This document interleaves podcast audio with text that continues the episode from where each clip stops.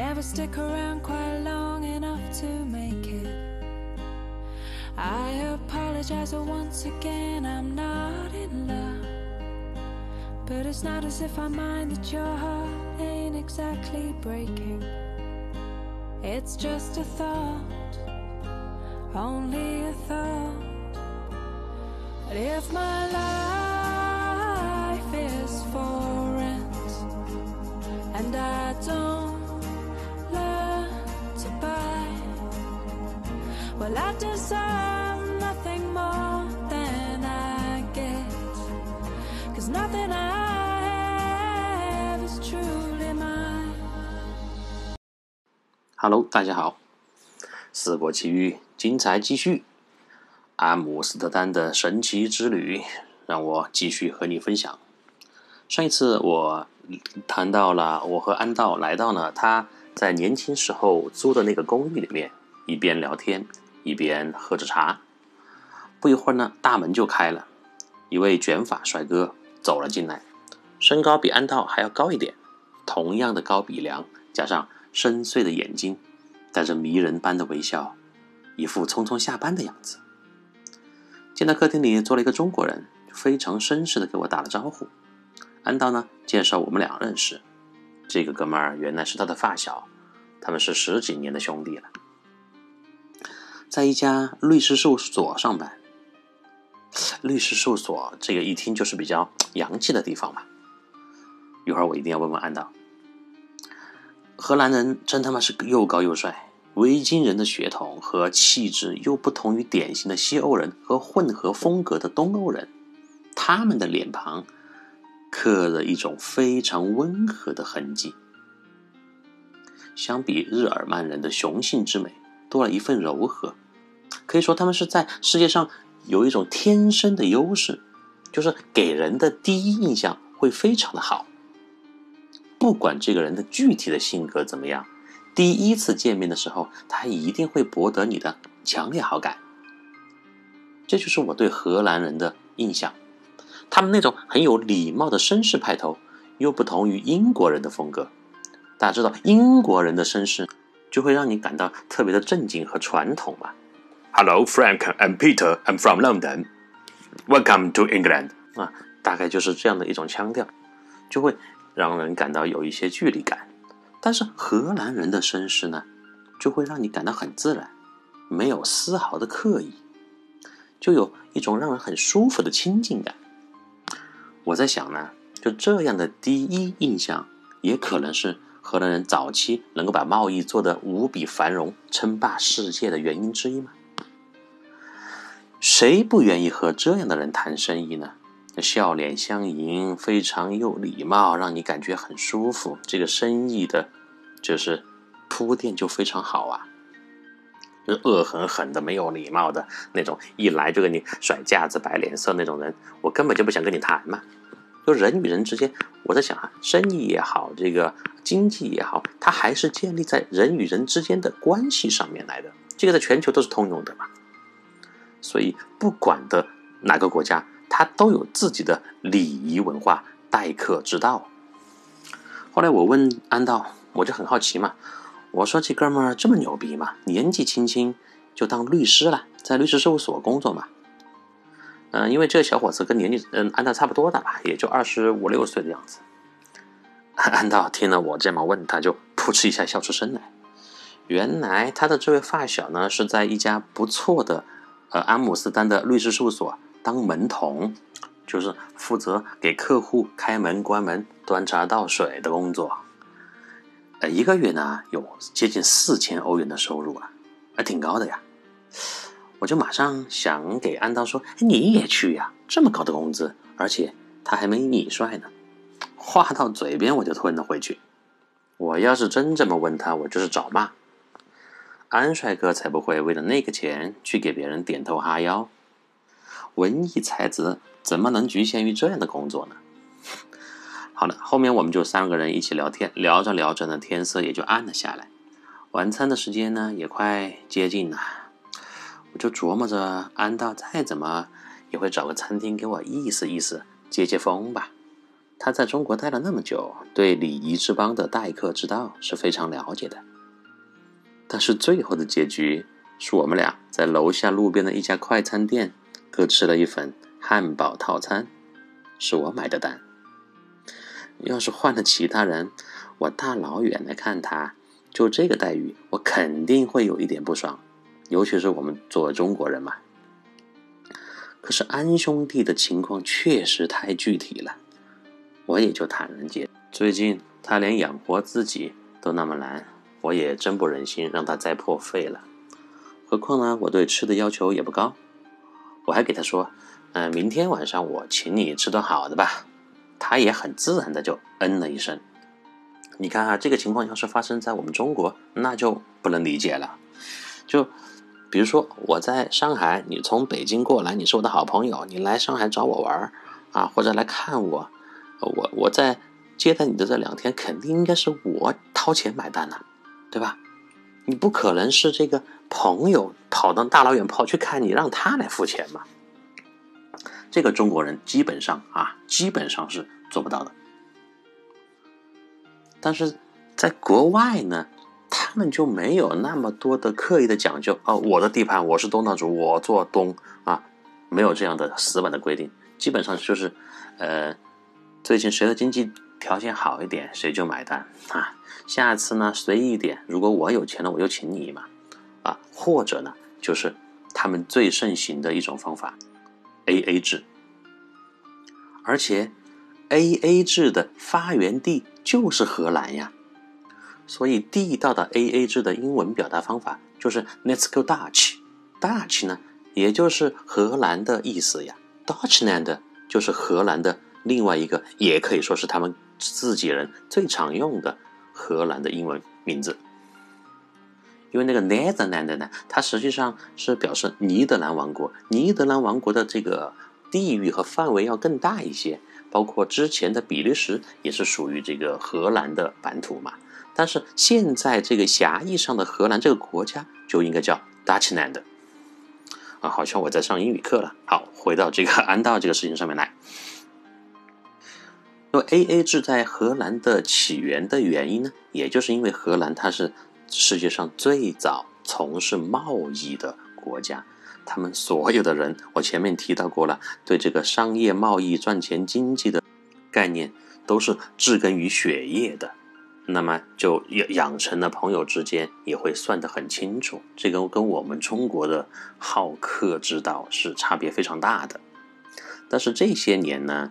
荷兰人也慢慢开始改变了，不会算的那么清楚，也会有来有往的请客吃饭了。啊，顺便再延伸一下，A A 制呢，在美国叫做 Going Dutch，就这样，也是各付各的意思嘛。这个问题呢，也涉及到面子，结账是一个很关键的时刻。就以前的看法是，男士请女士吃饭，应该由男士付钱，而女士不用付。但那是上世纪四十年代到六十年代初的事情。从上世纪六十年代末到七十年代开始，情况就发生了变化。随着女性地位啊社会地位的提高，女性就感觉到，既然自己的经济地位提高了，那应该付账呀。于是呢，在美国，A A 制也就开始出现了。它是从男女约会习惯的转变而产生的。除了各付各的之外，我们还可以注意到，在美国，A A 制还有另外一种表现形式。那就是在聚会的时候，每个人都会带一个菜，而中国人在请客吃饭的时候，我前面也讲了嘛，一般召集人负责买单，谁叫你来吃的，谁买单。然后除了那个 Go Dutch 呢，呃，英文里面 A A 制还可以说成 Let's go fifteen fifteen，就是五五开嘛。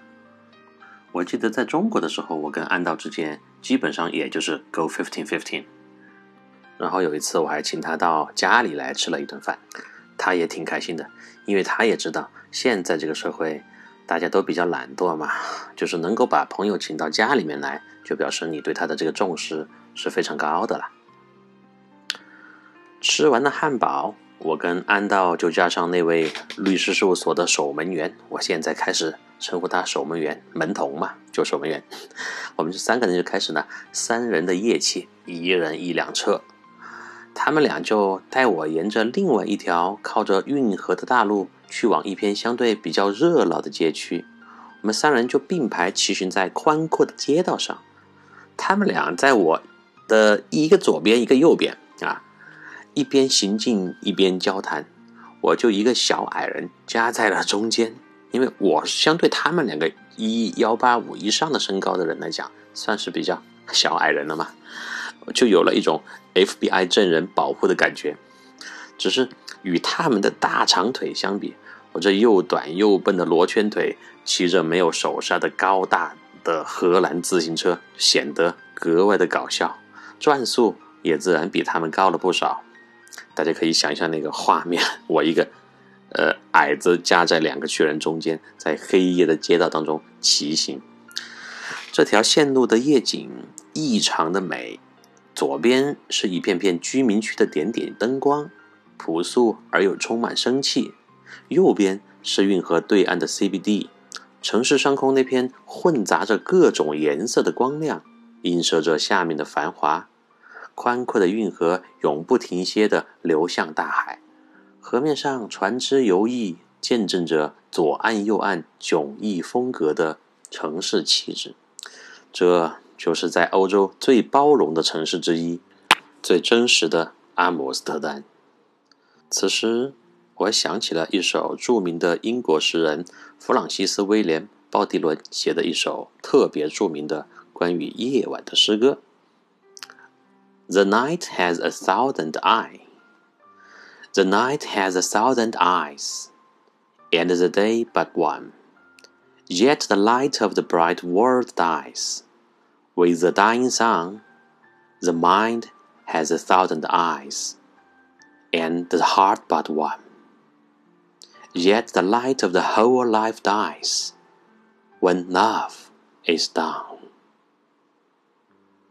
我特别喜欢这首诗的中文翻译，啊，特别颇有一番《诗经》的味道。它是这样翻译的：“夜有千谋，白日为一。” 阳光落幕，光明不在；思有千绪，心却唯一。当爱已逝，生有何去？你看，跟着这个安道这种文艺青年在一起，也不由自主的变得有点这个矫情文艺起来。但是在这样的环境下面，如何和你的爱人、恋人、朋友？一起漫步在这样的夜色当中，非常的浪漫，非常的有情调。我们三个大男人就这样一直骑呀骑，不知道骑了多久，我就突然感觉到了夜晚的寒冷。主要是最开始你在骑的时候不觉得，但只要一停下来。就感受到世界最低洼地带那种冬夜的寒风，从海面顺着大运河倒灌，再刮到你脸上那种刺骨啊！就白天那种干爽明亮，夏甚至有一些夏日的这个气息，完全就消失不见了。安道和守门员此时就已经引领我来到一个店面的门前，啊，这个安安帅哥就会对我说：“Frank，我知道你累了，进来喝啤酒吧。”哈哈。太棒了！此时我已经要全身散架了，因为下午我一下火车，就背着那个三十斤的包跟暗道一路聊一路逛，走了好长时间了。每次因为旅途的那种精彩，就那种打鸡血的状态，就会自动的持续很久，你完全感觉不到累。但是只要有一个缝隙让你松懈下来，你可以在一秒钟。之类不分任何场合就立刻睡去。这时候的我就是这个状态。可是历史在短短的一周之内神奇的上演了。到达那不勒斯第一天的剧情在阿姆斯特丹完美重现。虽然时间已经不早了，但这一天对于我还远远没有结束。大家听到这个时候，肯定会非常的好奇，到底发生什么事情了？而且尤其是听过我前面那不勒斯电梯惊魂的那一集的朋友，你们肯定现在又开始伴随我一起抓紧了神经。先不着急，先喝酒吧。我就跟着两位荷兰巨人走进了这栋建筑，穿过一栋一个通道，看到一个长长的吧台，里面站着一位金发美女，在给巨人们打着招呼，并且热烈的拥抱，然后也非常礼貌的欢迎我。咦，这个美女怎么好像在哪里见过呢？对了，这不是安道的妹妹吗？我在安道之前给我看过的照片上见过。这是他同父同母的妹妹，呃，家里排行老二。原来这个是他打工的酒吧。这安同志把我带过来见他的家人呢，可见他对欢迎我到荷兰的态度是极其认真的。这个不是我前面提到能用请客吃饭的形式衡量的。我又是一阵感动。安娜的妹妹呢，真的很漂亮，而且满脸笑容。丝毫看不出他们已经工作了几个小时的疲惫。我们三个进去以后，他就招呼我们三人在吧台前的高凳子上坐了下来，就端来了三杯色泽鲜亮的招牌啤酒。我下意识的就问到安道：“这个是喜力啤酒吗？”因为这个喜力的啤酒品牌作为荷兰的啤酒的代表，在世界上。确实是太有名了，就像人们只要一提到美国啤酒，马上就想到百威；提到丹麦啤酒，马上就想到了嘉士伯一样。所以呢，这个嗯，喜力啤酒自然就是人们固有印象当中荷兰啤酒的代表吧。但是安道告诉我，喜力在荷兰本地太一般了，这个酒可比喜力好喝多了。我立马尝了一口，确实口感极好，泡沫虽多，但是犹如奶酪一样醇厚。下肚以后呢，在口腔里还有一股蜂蜜味的回甘，好喝，真的非常好喝。我喝着美酒，我就想到了，我们对一个国家的品牌和象征那些印象，往往是比较呆板。比如说我刚刚提到的那个例子嘛，提到荷兰啤酒，我第一反应就是喜力。那提到可乐，那就第一反应就想到了百事和可口；提到功能饮料，就想到红牛；提到咖啡，就想到星巴克；提到运动鞋，就想到阿迪和耐克；提到希腊，就想到神话；提到丹麦，就想到童话；提到中国运动，就想到乒乓球；提到日本精神，就想着拿着刺刀对着自己的肚子一下刺下去。虽然上面那些事物呢都很有代表性，但是因为没人们没有深入实地。也会产生很多局思维的局限性，以为那些耳熟能详的东西就是整个国家或者民族的代表和象征，谁知道民间的好东西还多得数不胜数呢？所以我开始明白，荷兰文明世界的代表一定不只是有风车、郁金香和长得很高的荷兰人，还有很多更有意思的宝藏等待我去发掘呢。更何况我有安道这样一个超级向导，所以我对接下来的荷兰之行有了更多的期待。我们一边喝着啤酒，一边继续聊着天。因为其他客人不多，安道的妹妹自然也加入进来。她曾经也来过中国，在成都和川西玩了接近三周的时间。她和他哥一样，都特别喜欢大自然。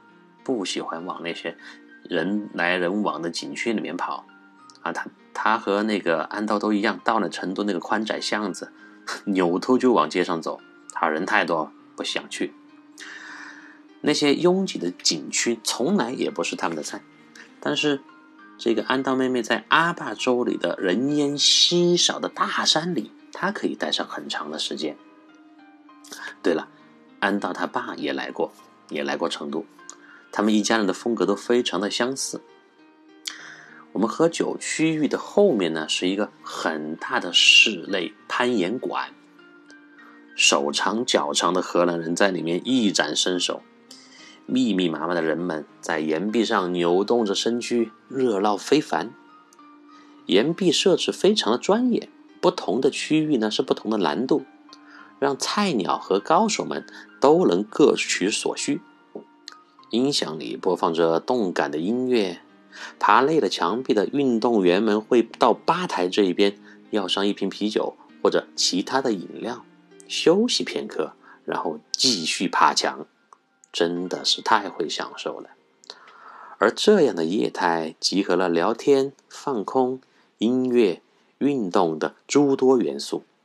荷兰人的理念和心思可以把艺术、生活还有商业。完美的结合起来，让人不得不佩服传统贸易强国的底蕴和浪漫呢。我们喝一共喝了三轮酒，呃，是按照那个发小守门员给的钱。他一个月工资那么高，他给钱也是很正常的吧。聊得挺愉快。这次呢，主要就是我的发问时间了。我从荷兰现在的海拔低度。啊因因为它是低于海平面嘛，所以我们对荷兰来讲不能叫海拔高度，叫海海拔低度，特别有意思。以及防水墙的堤坝现状，问到了荷兰人的奶制品为什么那么好喝。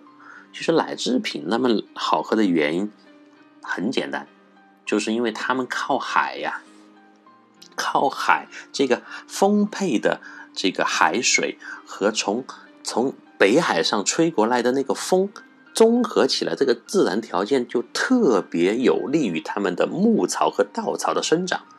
那个奶牛，它吃了这样的草，自然而然，它们的牛奶就非常好喝了嘛。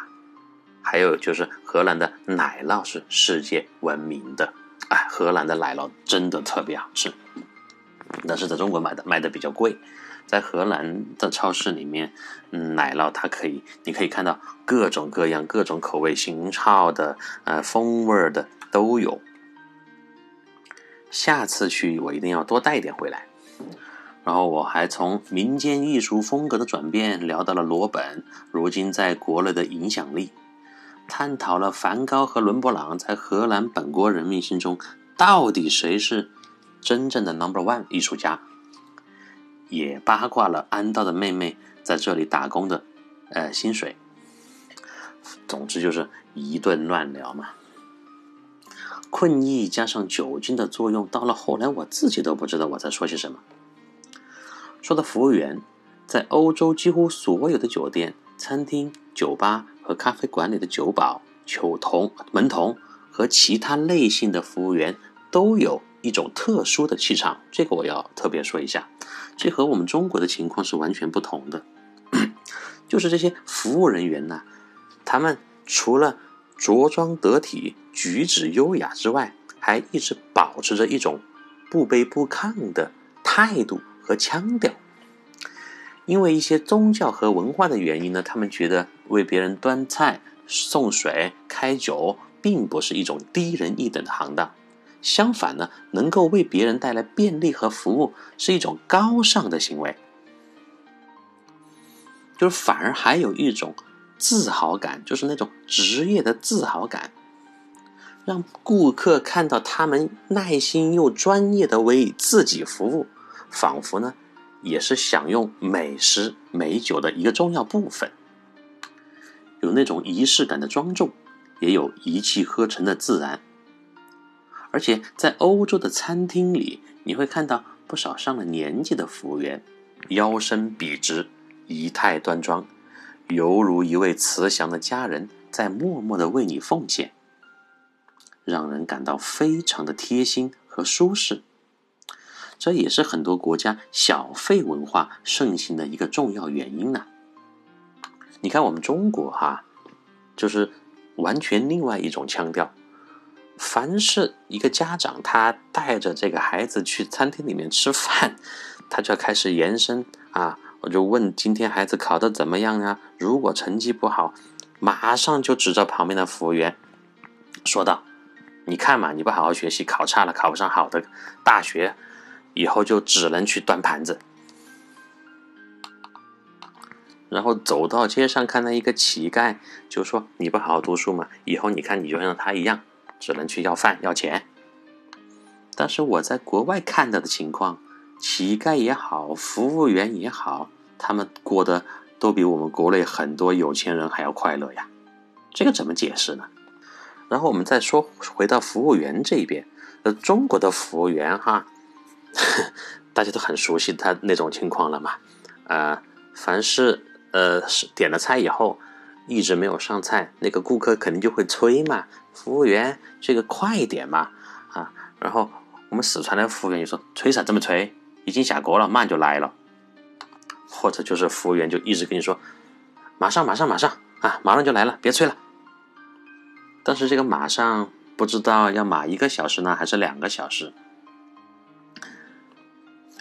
所以，把这个职业当成是一种习惯和尊重，还是把职业仅仅当成一种赚钱的工具，这个差别是非常大的。你要想让让人家看得起你，首先你自己必须得看得起自己。人与人之间的尊重呢，也是植根于内心的嘛。好了，今天的废话又比较多，就好像我还在阿姆斯特丹喝啤酒一样。因为我聊到那个场景呢，就所有的那个谈话细节都又全部就回忆起来了，嗯，就是场景重现，特别的兴奋吧。在下次的节目当中，我将回到帆船大酒店，开启我在阿姆斯特丹的第一个特别之夜。好了，下次再见。